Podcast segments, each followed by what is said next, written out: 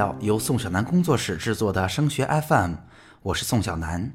在这档节目当中，我们会专注于高考复习提分的方法、志愿填报省分的技巧，以及如何顺利通过自主招生、综合素质评价招生的申请。如果您也关注这部分内容，或者想要提出自己的疑问，欢迎你找到我。我个人的电话和微信都是幺八五五三幺三五零四五。那在今天的节目当中，我们要为大家分享的话题是在志愿填报当中有那么几个常见专业，如果我们单纯的对专业的名称望文生义的话，很容易产生误解。那这几个专业究竟是什么，以及他们到底是做什么的？在今天的节目当中，我来为大家做一个解答。首先要为大家分享的是两个跟文科有关的专业，那一个是教育学。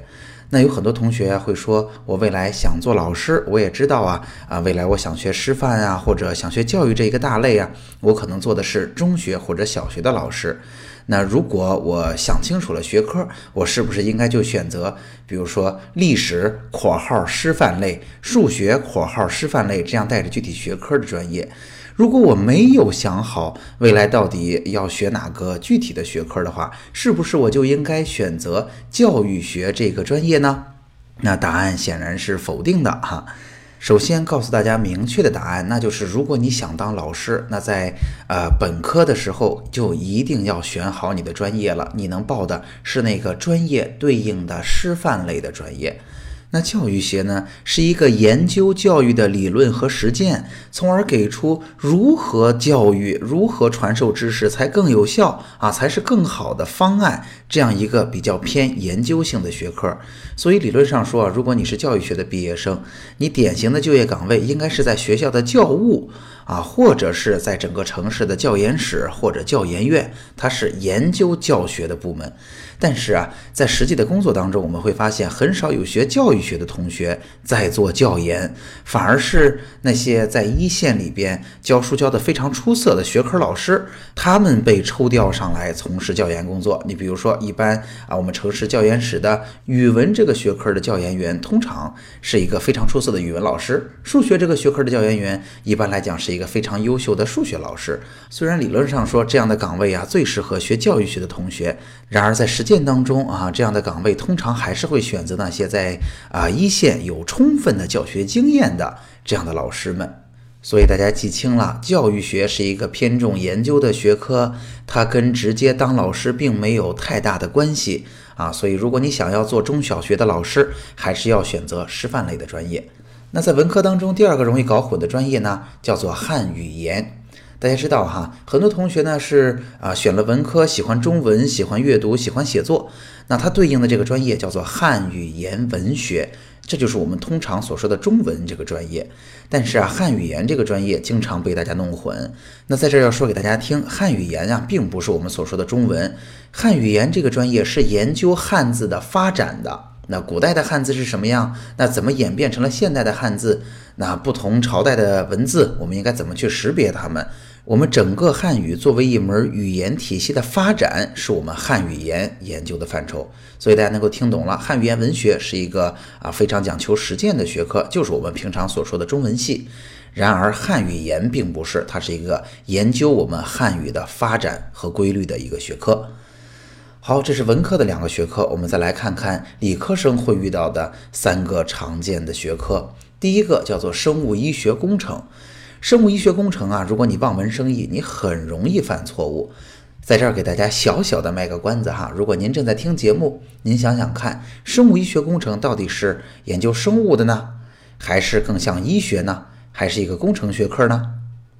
那当然，我就给出大家答案了哈。生物医学工程学的既不是生物，也不是医学，它是一门工程学科，它是电子工程下面的一个分支。具体来说啊，生物医学工程是研究怎么把生物信号变成电信号，从而完成成像，完成各种各样的医学上的用途。那举个例子，通常我们在医院里边，如果去做身体的检查，我们去照个 CT 吧。那做出 CT 这台仪器的工程师，他学的学科。就是生物医学工程了，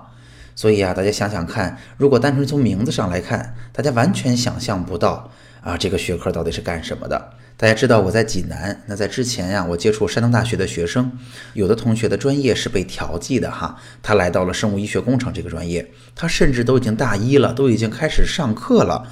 我问他，你知道生物医学工程是干什么的吗？他们当中有相当比例的人认为自己是学习生物这个专业的。啊，所以可以说这个名字还是很唬人的。那既然大家听到我的解说了，大家就能够了解这个专业呀，未来学的更多的是电子工程相关的知识，未来做的呢是这种用于医疗的各种各样检测的仪器。那由于大家知道全球范围内能够生产这么好的仪器的公司是很有限的，所以生物医学工程这个专业的毕业生，他的就业机会相对来说也是比较小的。那对于理科生而言，第二个需要给大家提醒的望文生义、容易出错的专业就是金融工程。就像刚才的生物医学工程一样，同样会问问大家：金融工程到底是学金融的呀，还是一个工程学科呀？那简单的说哈，金融工程的核心学科是数学，所以它既不是。啊，金融又不完全是工程，虽然它的研究方法还是有一定的工程学的基础哈。其实金融工程和金融数学可以说是一个学科，只是这个学科不同的叫法而已。它们是以数学或者统计学为基础，在这个基础上加上一些对于金融模型的了解，从而在金融领域里边去从事啊数学分析的工作。那基于此呢，大家就知道了，金融工程是一个对数学要求非常高的学科。啊，通常情况下呢，在本科开设金融数学、金融工程的学校相对少一些啊，在研究生的时候就会多起来。所以，如果想要报到这个学科，要么我们在本科阶段在财经类的院校里边直接选择金融数学或者金融工程，那要么在本科阶段去学数学或者应用数学，那在研究生的时候再选择金融工程。那今天要说的最后一个专业，也是理科生会遇见的，那就是环境工程。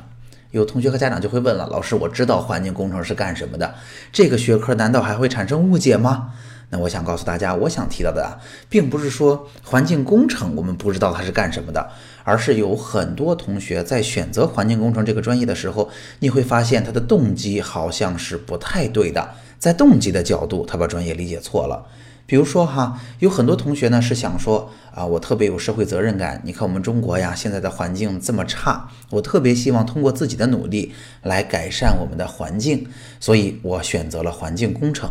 但是大家知道哈，环境工程既然叫做工程，它是研究如何去治理大气污染、水污染、固体废弃物的污染的技术的解决方案的。所以说到底，你是一名工程师。你未来要不断的去寻求新的技术来解决环境污染的问题。然而呢，有很多同学哈，为了改善环境，他们其实想做的并不是一名技术人员，而是比如说，我可以通过经济的方式，通过制定政策的方式来让环境得到改善啊。其实这也是一个非常好的目标。所以，如果你是想通过政策的制定或者非政府组织的这样的扎实的具体的工作，啊，来让环境得到改善的话，你应该选择的专业呀，叫做公共管理，它就是为政府培养人才的，为非政府组织培养运营人才的。那如果你是想成为一名工程师，用技术的方式改善环境，那么环境工程就应该是适合你的选择。